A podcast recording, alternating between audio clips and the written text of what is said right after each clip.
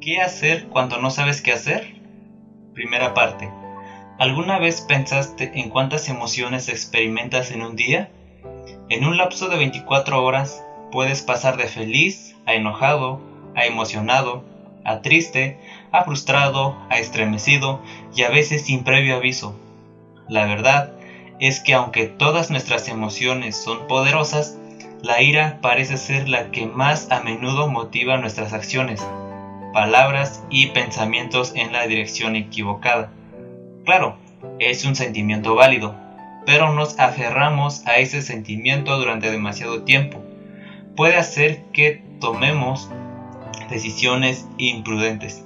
Es por eso que Pablo nos anima a lidiar con nuestra ira directamente, para llegar a la fuente de la misma antes de que el día termine, para que no nos metamos en problemas por ella. Porque cuando la ira no se trata, tiende a crecer, y la ira que se sale de control nunca conduce a nada bueno. ¿Hay algo que te haga enojar? Pídele a Dios que te ayude a dejarla ir, para que no sientas la tentación de actuar en consecuencia. La Biblia, en Efesios capítulo 4, versículo 26, nos dice, Airaos, pero no pequéis no se ponga el sol sobre vuestro enojo,